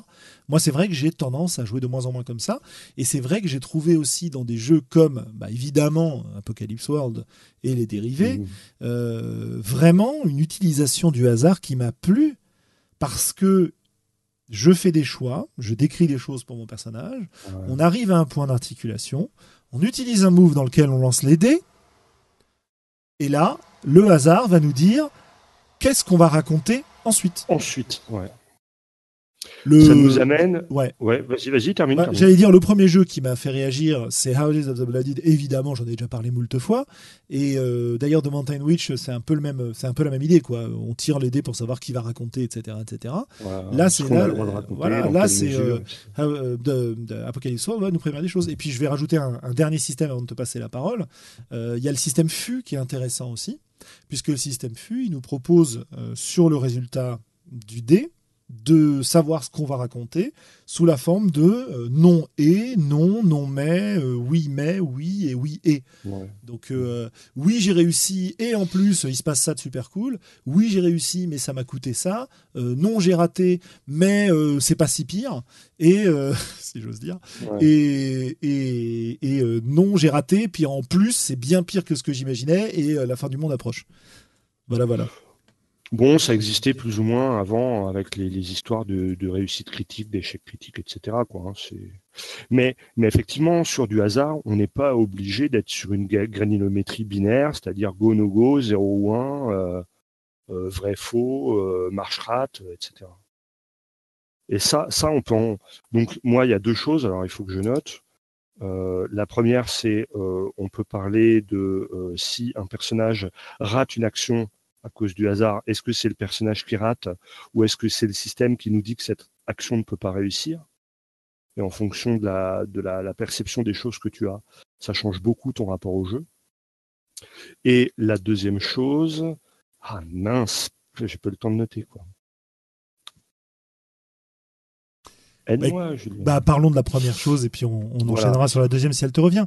La première chose, je sais que tu vas citer Sombre. Euh, bah je, pourrais, mais euh, effectivement, euh, si, tu veux, le, quand tu joues à un jeu héroïque, les personnages, le, Trud le barbare, qui est le barbare le plus fort de la galaxie, il ne devrait pas pouvoir se planter quand il essaie de défoncer une porte. Surtout si par l'effet du jet de hasard, euh, Nigos le magicien avec un en force, il arrive, il met un coup de pied dans la porte, elle s'effondre. Si tu autorises ça, tu ridiculises le barbare. Euh, un héros euh, qui est parmi les, quelques êtres exceptionnels de la galaxie, euh, il peut pas rater quelque chose. S'il n'arrive pas à faire quelque chose, c'est parce que c'est impossible. Et donc, est-ce que le, le hasard, quand tu jettes le dé, il te dit ah bah zut, le meilleur pilote de la galaxie s'est encore pris un astéroïde pleine poire Ou est-ce que c'est bah, ce champ d'astéroïdes-là, euh, c'était impossible de le traverser, même le meilleur pilote de la galaxie n'a pas réussi Et selon l'état d'esprit dans lequel tu es, ça change beaucoup la, vision que tu as sur le jeu. Et pourtant, euh, le jeu de rôle traditionnellement, habituellement, est plutôt dans l'idée dans que c'est ton personnage qui échoue. Hein puisque, puisque tu vas fixer une difficulté. Tu vois, dans beaucoup de, systèmes, tu fixes une difficulté. Mais, mais, mais penser comme ça, ça a vraiment des biais, euh, des biais pénibles, quoi. Notamment le fait que, ben, si c'est lui qui a raté, alors il peut recommencer. Alors que si ça n'est pas possible, bah, tu peux recommencer autant que tu veux. C'est pas possible, mec. Oui. Il va falloir trouver euh, une autre méthode c'est vraiment deux approches différentes qui sont très intéressantes. Alors, tu mets un peu de côté quand même l'idée qu'on puisse aussi jouer pour avoir des persos qui sont ridicules de temps en temps, pour la rigolade, quoi, pour le, côté parodique. Oui, Ça existe oui bien sûr. C'est toujours une question de contexte. Hein. Je veux dire, euh, si tu joues à Fiasco, euh, euh, c'est normal que tu te plantes, quoi, tu vois. Oui, bah, d'ailleurs, le système fonctionne pas comme ça. Mais, Oui, non, mais je, je, caricature, bien sûr. Mais, tu vois, si tu joues dans un esprit Fiasco, euh, ou si tu joues dans un, jeu un peu, un peu parodique, c'est normal qu'il y ait des situations qui ridiculisent les personnages. Mais si tu joues un jeu héroïque, bah c'est dommage. Oui. T'es pas un héros quand t'es ridicule, t'es un clown. Ah bah ça c'est souvent le cas effectivement et ça pose des, gros problèmes ça pose des bah, euh, bah oui ça génère de la frustration un, autre jeu un autre jeu emblématique pour faire boire Volsung qui visiblement fait des jeux à boire euh, sur les jeux que je cite. Je vais pas sortir de ma zone de confort comme on dit. Euh, Vampire Vampire moi c'est un jeu que j'ai beaucoup beaucoup aimé sur lequel on a énormément joué. Mais il y a un truc qu'on modifiait quasiment à toutes les parties, c'était les systèmes d'échecs critiques, quoi. Parce que c'était juste ridicule que plus notre perso euh, avait à plus il, plus il avait de chances de, de, faire des échecs critiques. Quoi. Donc ça nous sortait du jeu. C'est pour ça qu'on virait ça. Et pourtant, et pourtant, on gardait euh, le, hasard le reste du temps. Et on le gardait vraiment dans une perspective de système, de, de, moi j'aime bien dire de, moteur physique, si tu veux, de l'univers, mhm. euh, pour savoir, bah voilà, mon perso essaye de faire ça, comment est-ce que l'univers lui répond euh, Est-ce que ça marche Est-ce que ça marche pas Et puis si ça marche pas pour lui, peut-être que ça marchera pour quelqu'un d'autre. Et ça donne des situations un peu ridicules, etc. Mais on remettait pas du tout en cause le fondement du truc. Quoi. On, mettait un petit patch pour que on arrive à le faire fonctionner. Et puis, bah, évidemment, euh, euh, on avait des parties où on décidait qu'on lançait les euh, devant tout le monde, et puis on avait des parties où le meneur de jeu, il lançait les dés derrière son écran et il appliquait ou non les, les circonstances. Et du coup, c'est intéressant parce que des jeux euh, plus, enfin, j'allais dire plus récents, oui, euh, historiquement un peu plus récents, ou en tout cas euh, qui partent sur une autre direction existent. Et, et, ces jeux qui partent sur une autre direction, bah, on a cité Apocalypse World par exemple et quelques autres, qui nous proposent non plus un, un moteur physique, mais plutôt une sorte de moteur narratif, dans le sens où quand tu fais un move à Apocalypse World, quand tu fais une action à Houses of the Bloody à risque, finalement, la difficulté de l'action ne change pas. C'est toujours le même chiffre que tu dois faire sur le nombre de dés. Tu n'as pas un nombre de succès à faire. Tu vois? Pas une enfin, La résistance de l'univers ne se manifeste pas vis-à-vis du système aléatoire. la façon dont ça se manifeste, c'est sur les conséquences du jet de dés. Voilà. Et, euh, mmh. et pour moi, ça, c'est vraiment une façon euh, intéressante d'utiliser le hasard. Euh, ça me rappelle, donc je, me, hein, je, me, souviens déjà de ce que je voulais dire, mais je, une autre digression dans la digression. Ça me rappelle, hein, donc j'ai écrit un, petit billet pour la cellule au moment où le Maelstrom était sorti parce que je trouvais intéressant d'expliquer ma distinction entre le système de jeu et le système de résolution. Hein. donc, euh, dans la théorie du maelstrom, pour moi, le système de jeu, il va générer des propositions et le système de résolution, il va permettre de faire le tri parmi cette nébuleuse de propositions qu'appelle euh, Romaric le maelstrom pour en sélectionner bah, la proposition qui va nous permettre de continuer la partie. Et donc, le hasard, il peut se situer euh, aux deux aspects du spectre. C'est-à-dire que quand tu fais un tirage aléatoire sur une table, euh, quelque part, c'est du système de jeu, puisque cette table, elle va, elle va t'apporter des propositions. Et quand tu fais un tirage pour savoir si le personnage a réussi ou non à crocheter la porte, là, on est dans un système de résolution, puisqu'il va permettre de, parmi tous les possibles, de nous dire, bah voilà, il a crocheté la porte, et si tu joues au système de fou, eh ben, en, précisant oui mais, oui si, oui non, etc., en donnant une, une, au truc. C'est intéressant le, les tables aléatoires parce que justement, on en a une interprétation très différente selon les époques. Moi, je me souviens très bien que euh, autrefois, euh, quand on jouait à Donjons et Dragons, euh, bon, ok, j'y ai joué hier, mais ça c'est une autre histoire. autrefois, quand on jouait jeune, utiliser, jeune on va dire, voilà, utiliser des tables aléatoires, c'était un peu la honte, quoi. C'était ouais. Ouais, bah t'es un meneur de jeu qui a pas d'idée, donc tu prends des tables aléatoires, et puis de toute façon, ça va donner des résultats complètement délirants, complètement gonzo en fait, euh, débiles. Alors ça peut être une façon de jouer, hein. euh, mais ça nous plaisait pas quoi. Et aujourd'hui, euh, quand je vois des tables aléatoires, j'ai tendance à me dire ah bah ouais, mais en fait c'est vachement cool, ça me donne plein d'idées. Puis si elles sont bien faites, je vais pouvoir broder sur ce que la, la table va me donner, et puis ça me permet d'avoir une forme de petit défi créatif euh, une contrainte, de me placer une contrainte créative que je n'ai pas contrôlée, quoi. Hmm. Et euh, donc, euh, mais, c'est vrai pour hein. beaucoup, c'est vrai pour beaucoup de choses. Par exemple, le, il y a eu au, début du jeu de rôle des jeux sans compétences. Puis on a considéré l'arrivée de la compétence comme une évolution, et on voit aujourd'hui avec le mouvement OSR que, eh bien, on, critique cette évolution. Il y a des gens qui ont envie de revenir à jouer sans compétences, puisque les compétences, elles définissent précisément ce que tu peux faire, mais elles décrivent surtout en creux tout ce que tu peux pas faire. Quoi. Mhm. Et la table aléatoire, c'est un petit peu pareil, c'est-à-dire que euh, il y a eu un moment où on s'est dit non, c'est bon. Euh, ce truc qui sort que des résultats débiles, ça présente aucun intérêt. Euh. Et effectivement, si on veut construire une histoire cohérente qui soit pas complètement loufoque, euh, ça, peut être contre, euh, contre-intuitif d'utiliser une table aléatoire.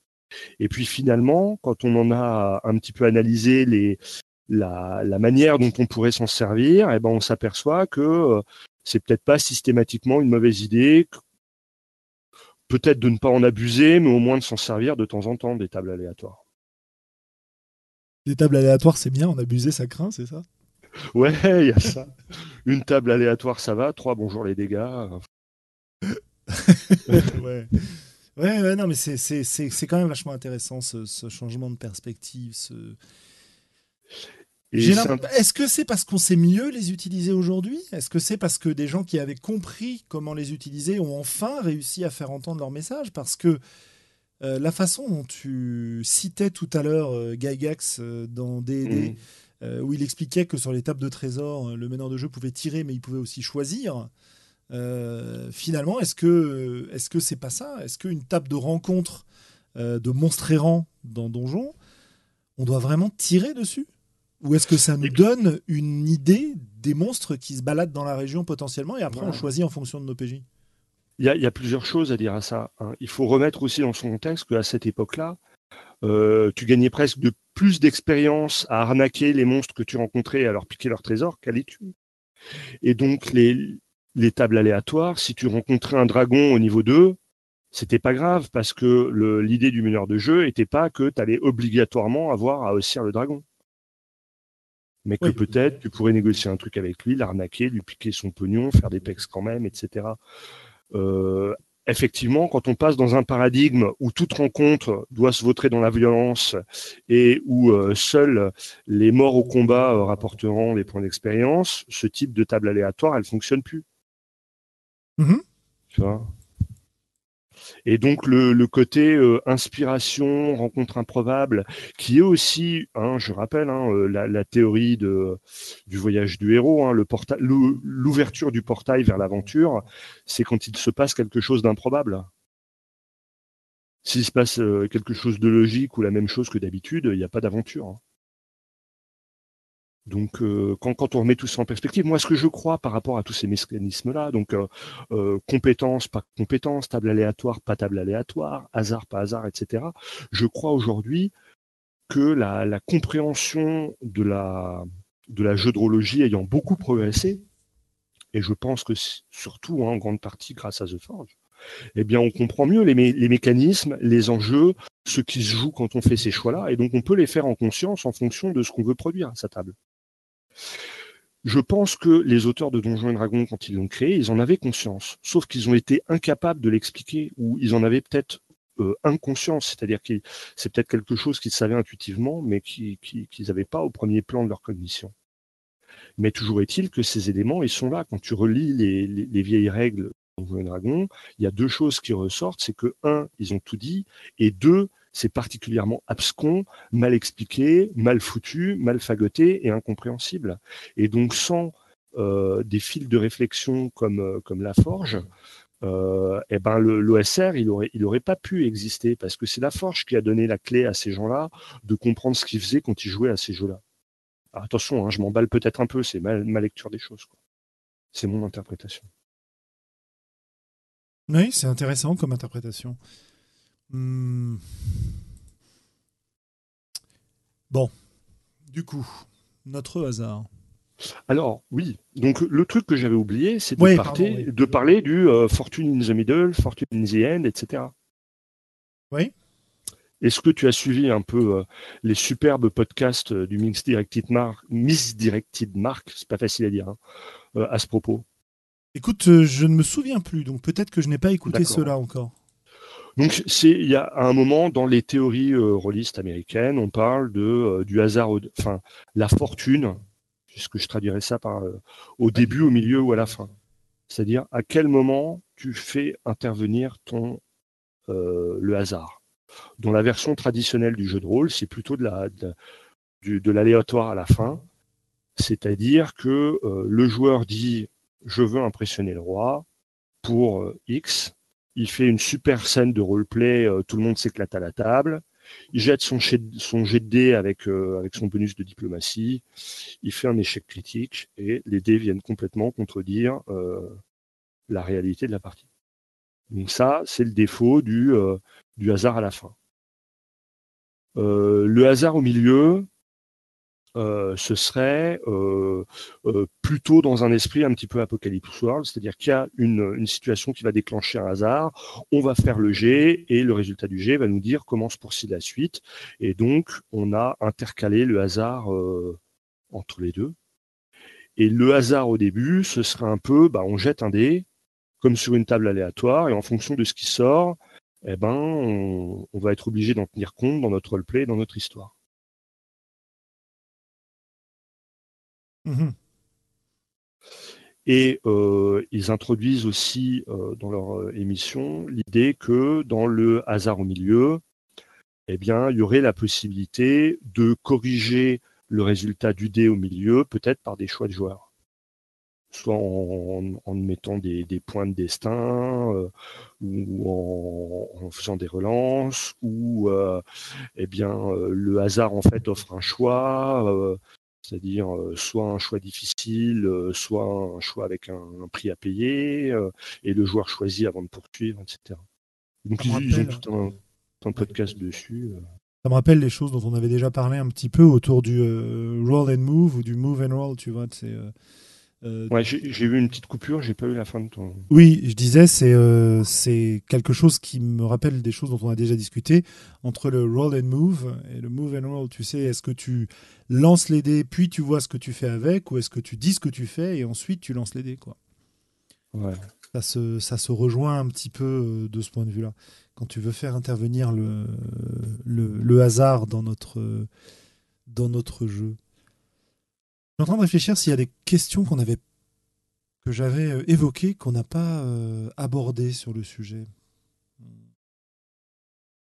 Euh, si, on résume les, si on résume les rôles du hasard qu'on a, qui ont, qu'on a euh, comment dire, euh, évoqué jusque-là, on a le côté excitation, jeu, qui est lié au fait de ne pas savoir quel résultat on va obtenir, et donc tout ce qui est lié aussi au principe de Shege, etc. On a le côté, je ne veux pas décider, je veux faire appel à une instance neutre pour décider, j'utilise donc le hasard que j'ai investi de cette autorité de, de neutralité. Euh, je lance les dés, j'introduis du hasard pour voir comment va évoluer les choses, parce que je trouve plus sympa de laisser l'histoire se construire ou de construire l'histoire sous contrainte. Une mhm. autre façon. Euh, est-ce qu'on en a évoqué d'autres? Je ne sais plus. Il faudra que tu réécoutes le podcast, euh, Julien. Ouais. Alors apparemment, ça coupe un peu. Bah, il y a de l'orage, donc euh, c'est pas c'est pas euh, exclu qu'il y ait des petites micro coupures. Ouais. dans ce cas, vous m'en excusez. Hein, malheureusement, on peut pas vraiment faire autrement. Voilà, voilà. Il y aura, peut-être moins de coupures sur l'enregistrement local de, de, Julien. Normalement, il n'y aura pas de coupures parce que moi, je te reçois plutôt bien. Donc, oui, oui, oui. Moi, j'ai peu de problèmes aussi. Hein.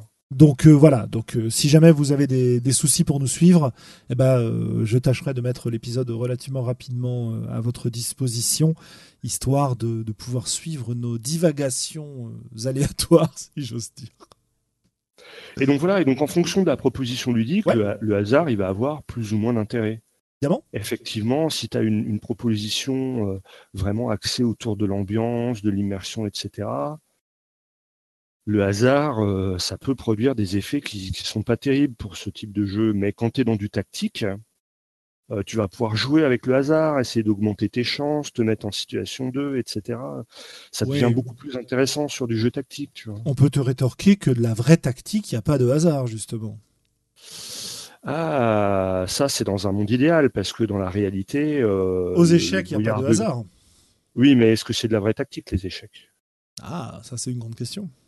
Tu vois, parce que euh, quand tu vas sur le terrain avec ton épée en mousse, tu t'aperçois que euh, tous les plans les mieux établis ne se, déroulent jamais sans accroc. Pour citer un certain Hannibal d'une.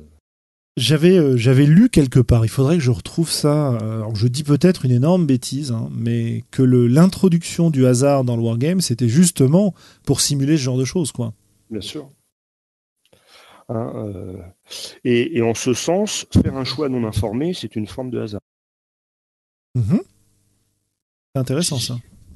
Tu vois, ça, ça revient au même que de, de, de, faire, de faire un tirage aléatoire. Quoi. Finalement, puisque tu n'es pas informé sur les conséquences de tes choix, euh, c'est plouf plouf, Amstramgram, euh, tu, tu peux rien prédire, donc c'est du, du hasard, ou en tout cas du hasard perçu.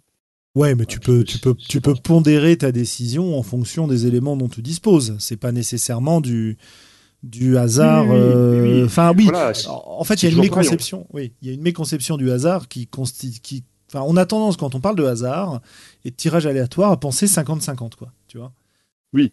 En fait, non, pas du tout. Euh, pas, pas, spécialement, oui. Est-ce que du coup, euh, ce hasard irait à l'encontre de, de l'agentivité des joueurs? Euh, ben, enfin, comme à, partir du moment, c'est toujours pareil, on revient à ces questions d'autorité, de qui a l'autorité. Ben, si un joueur n'a pas l'autorité, forcément, ça va un peu à l'encontre de son agentivité, quoi. Et donc, euh, bah, que, ce, soit le maître de jeu, les règles, le hasard, etc c'est euh, voilà à partir du moment où, c'est toi qui n'as pas l'autorité, forcément ça, restreint ton agentivité. Euh, si tu devais choisir, si tu étais en train d'écrire un jeu et que tu devais choisir si tu mettais du hasard ou pas dedans, qu'est-ce qui motiverait ta, ta décision? C'est bien que tu n'écris pas beaucoup de jeux, mais. Euh, ouais, ouais, ouais. ouais ou, on, peut, on peut laisser de côté l'idée de jeu, mais si tu es en train d'écrire un scénar, si tu veux, une campagne. Oui, oui, oui, oui, oui. Je Quelle place tu vas donner au, hasard? Ben, euh, je je sais pas. Je sais pas parce que ça dépend vraiment de mon envie du moment, de mon inspiration. Euh, je, crois que pour écrire quelque chose, hein, moi je fais pas de distinction entre écrire un jeu, écrire un scénario, écrire une campagne. Euh, pour moi, tout ça, c'est des, échelles différentes de la, du même objet, quoi. Euh, ce qui est important surtout, c'est de se demander, voilà, qu'est-ce qu'on veut produire comme effet? Voilà, quelle, quelle contrainte créative on s'impose, qu'est-ce qu'on veut essayer de, de faire jouer, de faire ressentir? Et après, se poser la question, voilà, est-ce que le, le hasard va m'apporter ça ou est-ce qu'il ne va pas m'apporter ça? Tu mhm. vois, c'est ce que, euh, par exemple, moi j'ai tendance à, penser que dans des jeux euh, en personnage contre personnage, donc PVP hein, pour les intimes, euh, c'est pas très intéressant d'avoir une, grosse propension au hasard je pense que c'est les, systèmes un peu diceless à la ambre sont très intéressants pour ce genre de, de jeu. Et plus tu vas introduire de parce que pour moi, euh, si tu fais du personnage contre personnage, l'équilibre des forces euh, en présence est très important pour rendre des choses intéressantes. Et plus tu introduis du hasard, et plus tu as de difficultés à équilibrer ton jeu. Mhm.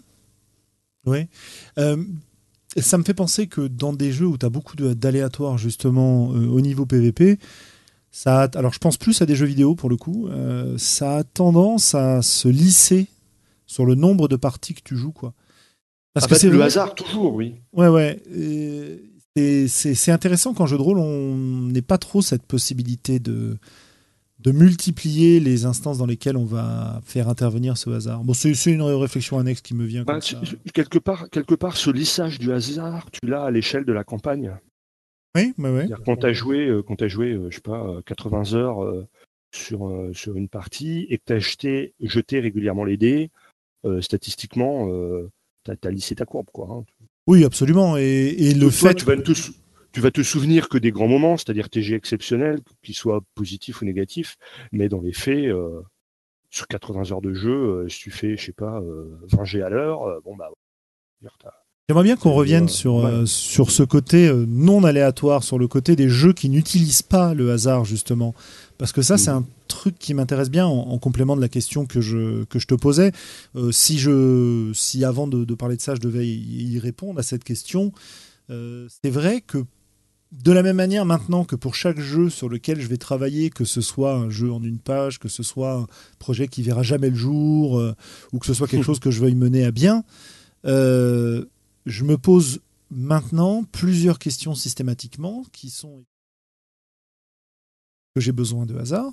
Qu'est-ce qui va m'apporter Qu'est-ce qu'il va produire Qu'est-ce qu'il va, produire, Ouais, dans une certaine mesure, ouais, tout à fait. Pourquoi j'en mets Tu vois mmh.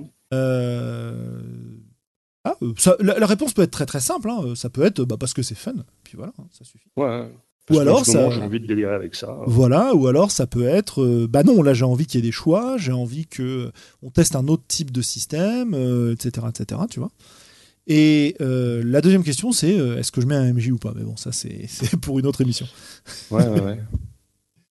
Donc ouais, si on parle de ces jeux sans, sans hasard, et, en par, et par conséquent, bah, Ambre, par exemple Est-ce que tu te souviens de la façon dont fonctionne le système d'Ambre? Oui, oui. Tu peux nous l'exposer alors, s'il te plaît. Mais je, pense que tu es plus spécialiste que moi de Ambre. Euh, en tant que joueur. Je me suis comment dire, procuré la version qu'on peut trouver maintenant, qui est en fait euh, euh Gossamer. Euh, Gossamer in Shadows, je crois. Lords of Gossamer in Shadow, un truc dans le genre, qui en fait reprend les règles d'Ambre mais euh, sans la, licence Ambre derrière qui pose problème. Donc je me suis procuré ces, règles-là qu'on va pouvoir trouver sur Lulu ou sur DriveThru hein, en anglais malheureusement. Moi j'ai beaucoup beaucoup joué à Ambre, euh, mais avec euh, comment dire, il n'y avait pas de hasard effectivement, mais on avait un meneur de jeu qui gérait le système et donc du coup on, donnait les infos et c'est lui qui nous disait ce qui se passait quoi, à peu de choses près. Mais globalement, dans mon souvenir, les personnages, euh, lors de la création de personnages, tu vas créer des enchères pour connaître Mhm. le, le rang de tes, de tes persos, euh, qui est premier dans tel carac, euh, qui est deuxième dans quel carac, etc. etc. C'est-à-dire que globalement, tu établis une hiérarchie entre les joueurs, et euh, évidemment, les gros PNJ sont plus forts, et euh, les, les petits PNJ sont plus faibles, etc. Et donc, lorsque tu as un affrontement, face à une difficulté, etc., tu regardes simplement le rang en question et le niveau de pouvoir de la personne. Si tu es au niveau euh, humain, tu seras toujours battu par quelqu'un qui est au niveau euh, chaotique, tu seras toujours battu par quelqu'un qui est au niveau embryen, tu vois. Et parmi les Mhm. embryens, si tu appartiens à la, à la première génération, donc les princes d'ambre des bouquins, bah, tu vas en général toujours battre les, Les autres. les gamins de la génération d'après que tu as tendance à jouer dans Ambre. Enfin, en tout cas, nous, c'est comme ça qu'on jouait le plus souvent. Mm. Mais il y a des subtilités. Des subtilités qui sont que, oui, alors, si tu es, euh, si tu es beaucoup moins fort en combat, par exemple, enfin, si tu es pas beaucoup moins fort, si tu es un peu moins fort en combat que ton adversaire, par ta description et par la façon dont tu vas euh, gérer le combat, tu peux l'entraîner sur l'utilisation d'une autre carac en complément, où tu vas pouvoir le, euh, comment dire, faire glisser un petit peu l'enjeu vers autre chose. Par exemple, Ou, ou le- mettre à des avantages. ou- oui, voilà, par exemple, Corwin n'est pas forcément le meilleur escrimeur dans les bouquins, mais c'est celui qui est le plus endurant, le plus acharné, etc. Et donc, s'il fait appel à ça, bah, ça peut lui permettre de gagner des combats qu'il aurait perdus autrement, tu vois. Euh, Mmh. Et, et, euh, l'instance qui juge de ceci, c'est le meneur de jeu. Voilà. Donc il n'y a pas de, il a pas de dé, il y a euh, un meneur de jeu qui prend une décision en fonction des caractéristiques des personnages et de la façon dont l'action est décrite. Donc ça, c'est un fonctionnement très très soft, tu vois. oui, autoritaire, mais mais c'est pas un c'est pas un fonctionnement qui est dans un codage de règles extrêmement. Extrêmement euh, strict, tu vois. Ouais. Ça Euh, laisse place à l'interprétation. euh, Ouais, voilà, ça laisse de, voilà de l'ambiance. De... exactement. Euh, donc euh, ça c'est un système alé- ça c'est un système sans aléa, tu vois.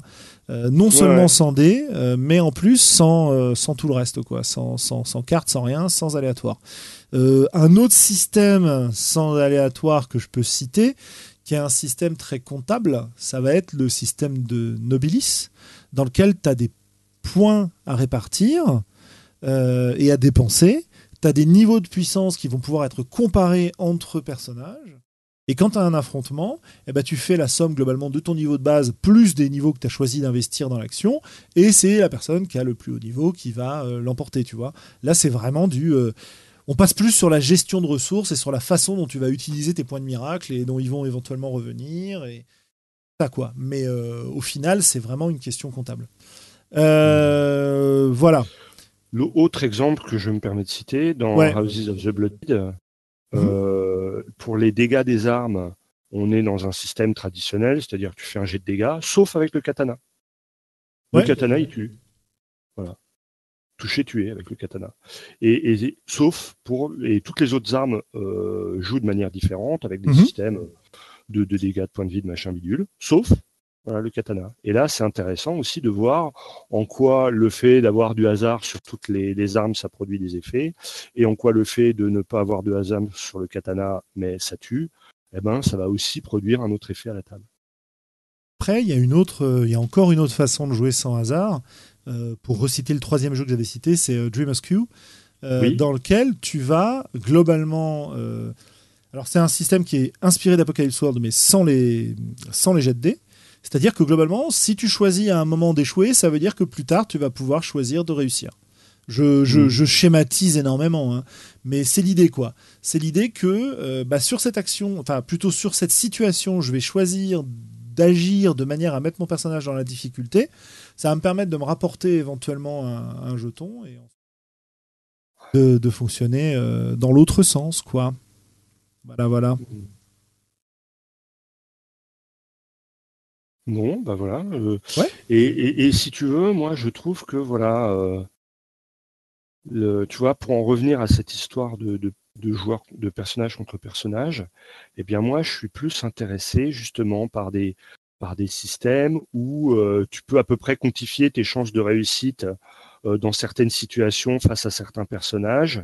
Et, et plus tu as d'aléatoire là-dedans, euh, Mhm. plus c'est compliqué de quantifier ça. Et pour du personnage contre personnage, je préfère des effets un peu plus à la pierre papier ciseaux du genre les magiciens battent les voleurs, les voleurs battent les guerriers, les guerriers battent les magiciens, tu vois.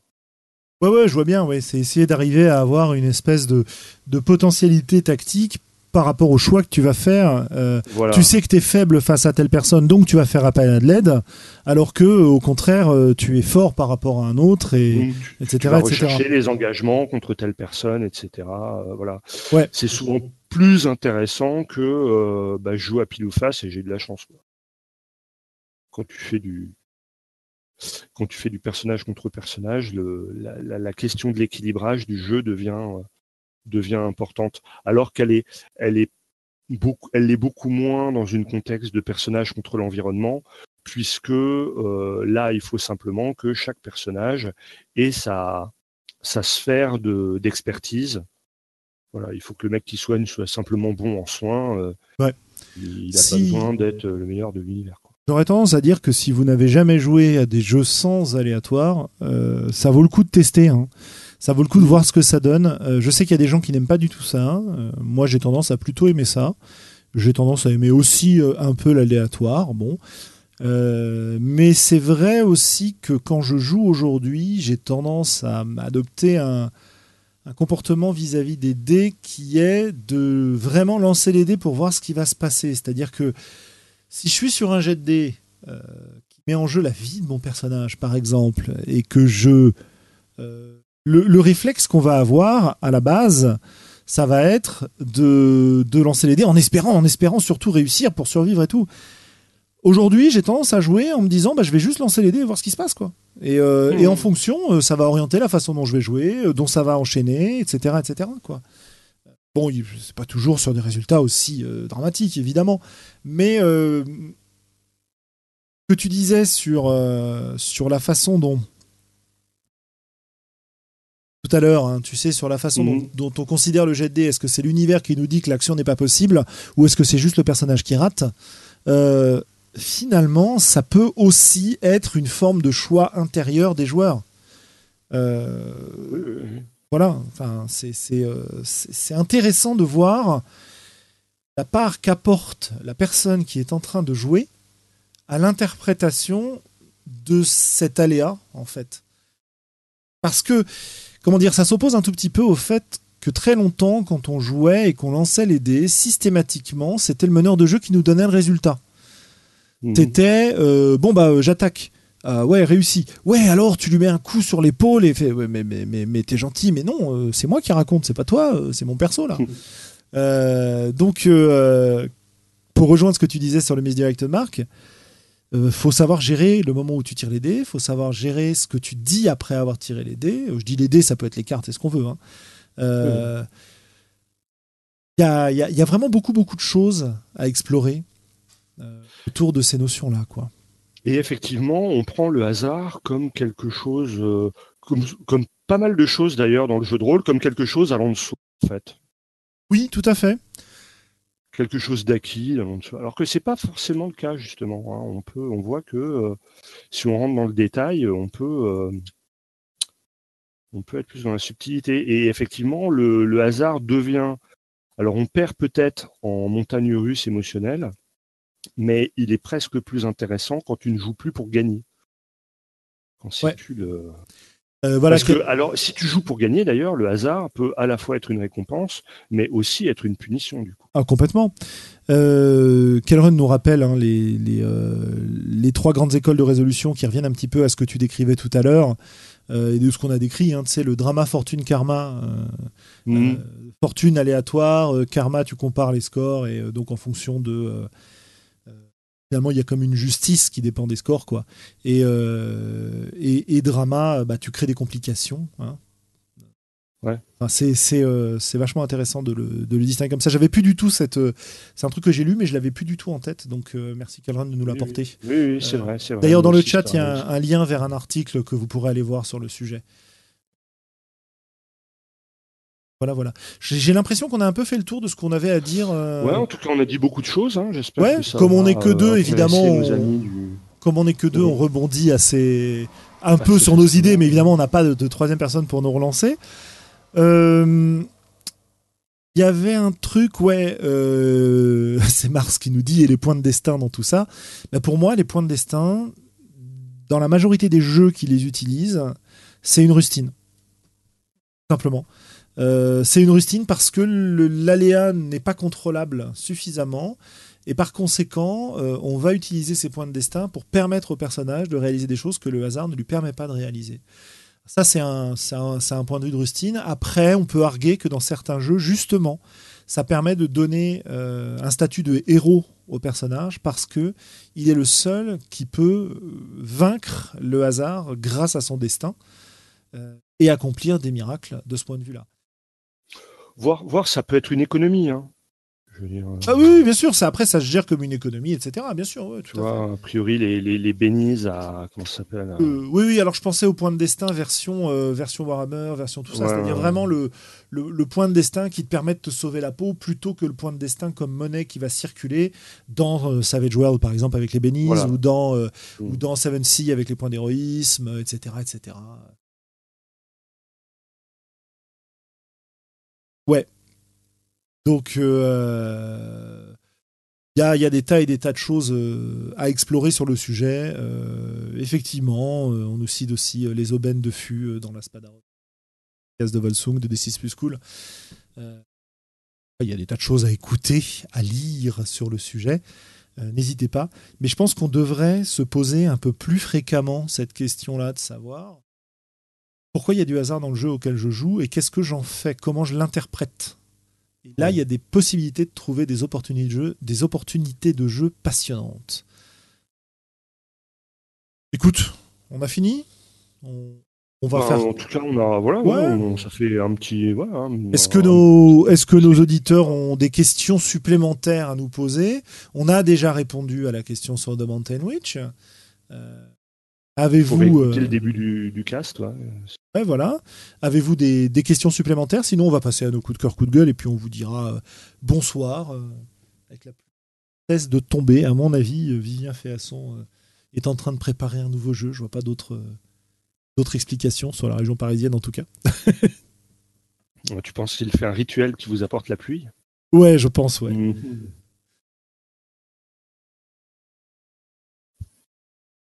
Écoute, ça n'a pas l'air de d'avoir trop de questions. Donc, euh, as-tu, on verra s'il y en a qui surgissent. Euh, alors, as-tu euh, coup de cœur, coup de gueule cette semaine, dis donc? Ben, coup de cœur relativement, parce que en fait, il y a pas mal de de comment dire de, de, Kickstarter là qui m'ont intéressé. Hein. Donc il y a The Mountain Witch 2 évidemment, il y a The Black Hack 2 qui en Kickstarter aussi, comme j'avais euh, bien aimé le Black Hack, et eh ben, euh, je suis très curieux de voir euh, ce que ça va donner. Et, et, donc ça, plutôt pas mal, quoi. Ça faisait un petit bout de temps où il n'y avait pas grand chose qui me qui m'intéressait. Et là, bah, je suis très content d'avoir soutenu ces deux projets et, et j'ai hâte de voir ce qu'ils vont nous ce qu'ils vont nous sortir de, de, de ce point de vue-là. Voilà. Euh, si, qu'est-ce qu'on peut dire aussi hein, Je veux dire, les auditeurs savent que je suis un indécrottable fan de Path of Exile, et la dernière ligue là qui est sortie au début du mois de Path of Exile me passionne puisque euh, régulièrement il faut construire, c'est-à-dire à chaque à chaque zone que tu fais, tu rencontres un PNJ qui te permet de, de construire un espèce de donjon euh, que tu vas avoir à affronter et à construire toi-même, et je trouve ça très très rigolo. Ah, si on n'aime pas Voilà. tu vois, autant aujourd'hui, euh, cette expérience de construction de caractère que j'ai aimé dans certaines éditions de Donjons et Dragons me saoule profondément à une table de jeu de rôle, autant sur un jeu vidéo, ça m'éclate. Et Path of Exile est un jeu qui se prête particulièrement au, euh, au caractère building, à l'optimisation, à essayer de faire rentrer des trucs en synergie, etc. Donc, si, si euh, et auditeur, si vous avez envie de, construire des persos petits, bidules, etc., allez plutôt vous défouler sur un jeu vidéo qui est adapté à ça. plutôt qu'une table de jeu de rôle. Enfin, aujourd'hui, moi, c'est ce que je recherche plus dans ma, dans ma pratique de, de vieux con quarantenaire, quoi. Oui. Après, voilà. Hein Il y a pas Après, de... la technique le permet aujourd'hui. Peut-être qu'il y a 30 ans, c'était plus compliqué de faire ce genre de jeu, alors que ça se faisait mieux à une table de jeu de rôle. Aujourd'hui, je pense que cet équilibre s'est renversé et que, que voilà, c'est plus intéressant de faire ça sur un jeu vidéo. Ouais, bon, écoute, ce, chacun, son, chacun son plaisir à l'endroit où on le et trouve. tant hein. mieux. Exactement. Bah, écoute, moi, je vais, euh, oui, je vais passer sur des, des petits coups de cœur aussi. Euh, alors, euh, le premier, c'est euh, le troisième tome de, de la série de romans La Spire de Laurent Genefort, donc SF française. J'ai dévoré le, troisième tome et j'ai assez apprécié la façon dont la série est restée fidèle à son principe de départ, c'est-à-dire d'écrire l'histoire d'une compagnie commerciale interstellaire Mhm. Plutôt que de décrire l'histoire de personnages, même si tu croises les personnages euh, régulièrement. Mais vraiment, euh, ce qui va lier tout ça, c'est cette compagnie. Et alors, ça nous donne du, euh, space-up un peu côté Art Science, plutôt sympa, dans l'univers de Genfort classique. Donc, compagnie commerciale qui décide de desservir des colonies plus ou moins viables, avec des problèmes plus ou moins clairs, etc. Et, tu vois des petits bouts de vie sur les planètes, des gros bouts de vie dans l'espace, euh, les, euh, les problèmes commerciaux, les, les problèmes, euh, les intrigues politiques, pour prendre le compte de la naissance de la compagnie jusqu'à son essor total. Et voilà, et ça, m'a, ça m'a bien plu en fait, comme. Puis niveau jeu de rôle, là, je suis en train de lire avec grand plaisir euh, les hum, comment dire les hacks de Legacy. James Arels qui est, qui est euh, Legacy deuxième édition donc un PBTA euh, très intéressant et dans les hacks euh, il y a donc alors le, le jeu c'est l'idée de jouer des familles dans un monde post-apo euh, et de jouer à la fois un perso et sa famille euh, et voir sur des longues périodes de temps comment ça évolue. Et il y y a beaucoup de choses très intéressantes dans les hacks. Alors il y en a un qui a été écrit par euh, par Kelrun qui s'appelle Godsend euh, que j'ai pas encore lu, donc euh, je ne peux pas donner d'avis pour le moment sur le sujet. Euh, mais il y en a un notamment qui m'a beaucoup intéressé, et Globo, tu vas comprendre pourquoi, qui s'appelle Generation Ship, donc où tu suis un vaisseau colonial dans lesquels se succèdent des générations de, de- de colons, et euh, tu joues vraiment ce qui se passe à l'intérieur du vaisseau, euh, enfin bon, les différentes factions et tout et tout. Et euh, voilà, très très très intéressant tout ça. Nous verrons ce que ça donnera au final. Voilà, voilà. Bah écoutez, Je, je dois dire que moi-même, j'étais un peu passé à côté de Legacy, quoi. Tu vois, il paraît que c'était un des premiers hacks de PBTA, et c'est pareil, j'en ai entendu parler récemment en allant regarder les news N-World, alors que Ouais. j'étais complètement passé à côté de, de ce jeu. Quoi. bah écoute, euh, voilà. T'en avais je- entendu parler, toi, Ouais, ou c'est une des, c'est quoi, pareil, c'est une Legacy Oui. Ah non, non, Legacy, j'avais suivi la première. euh, En fait, je crois que c'était à une époque où je cherchais des hacks euh, PBTA sur euh, Drive-Thru RPG. Et j'étais tombé sur Legacy et, et le concept m'avait vraiment botté. Quoi. Euh, donc voilà, euh, nous verrons, nous verrons ce que ça va donner. Et, Alors on nous cite pas mal de coups de cœur sur le chat. Euh, Alors qu'est-ce qu'on va dire? On va dire euh, euh, l'annonce de Captain Spirit pour fin juin, The Rain, la série Netflix, la série The Expanse évidemment, dont y compris les bouquins. Euh, voilà, bah écoutez, euh, n'hésitez pas à aller découvrir tout ça et à nous apporter toujours des choses à lire, à découvrir, à écouter, ce genre de choses. Tiens d'ailleurs, ça fait longtemps que j'ai pas parlé de musique euh, dans mes coups de cœur. Et puis voilà, euh, sinon, tiens, dernier coup de cœur, ce soir j'ai fait des, des- des financiers aux agrumes et sans sucre, et super bon. Et voilà, c'est tout. Super, ouais, c'est cool. Recette au point. Si, Ouais. les, au- si les auditeurs ne le savent pas encore, euh, tu fais partie des, des gens qui flattent ma gourmandise et tu, tu fais de la pâtisserie qui est toujours divinement bonne, euh, Julien. Voilà. C'est- gentil. Je pense que ça n'intéresse personne, mais euh, Bah, en tout cas, euh, tant que. Alors, euh, en fait, c'est parce que je. Bref, bref. Je- J'en parlerai plus tard, mais il est possible que je reparle de pâtisserie et de jeux de rôle mélangés cet été. Voilà. Sur le coup, Wow. eh bien, je vous bien bas, chers auditeurs. Euh, je vais me faire une petite pause. Je vais me mettre euh, dans le canal général s'il y en a qui veulent discuter deux minutes. Globo, je pense que toi, tu vas te. Ouais, moi, je suis un peu claqué et donc Ouais, je voilà. vais malheureusement. J'ai la chance d'être euh, d'être prof euh, et donc avoir un emploi du temps un peu réduit ces temps-ci, ou en tout cas un peu plus aléatoire que d'habitude. Voilà, sur ce, Bonne, so- ouais, bonne ouais, soirée à tous. bonne soirée et à tout de suite. Petite pause d'abord. Peuple rôliste, tu viens d'écouter les voix d'Altaride. Si ce que tu as entendu t'a plu, n'hésite pas à nous laisser des commentaires sur le site, sur la chaîne YouTube, à nous rejoindre sur Facebook, sur Discord, bref, sur l'ensemble des réseaux sociaux. Et qui sait, peut-être même un jour nous laisser des étoiles sur iTunes. Porte-toi bien, peuple rôliste. Et d'ici la prochaine émission, joue bien.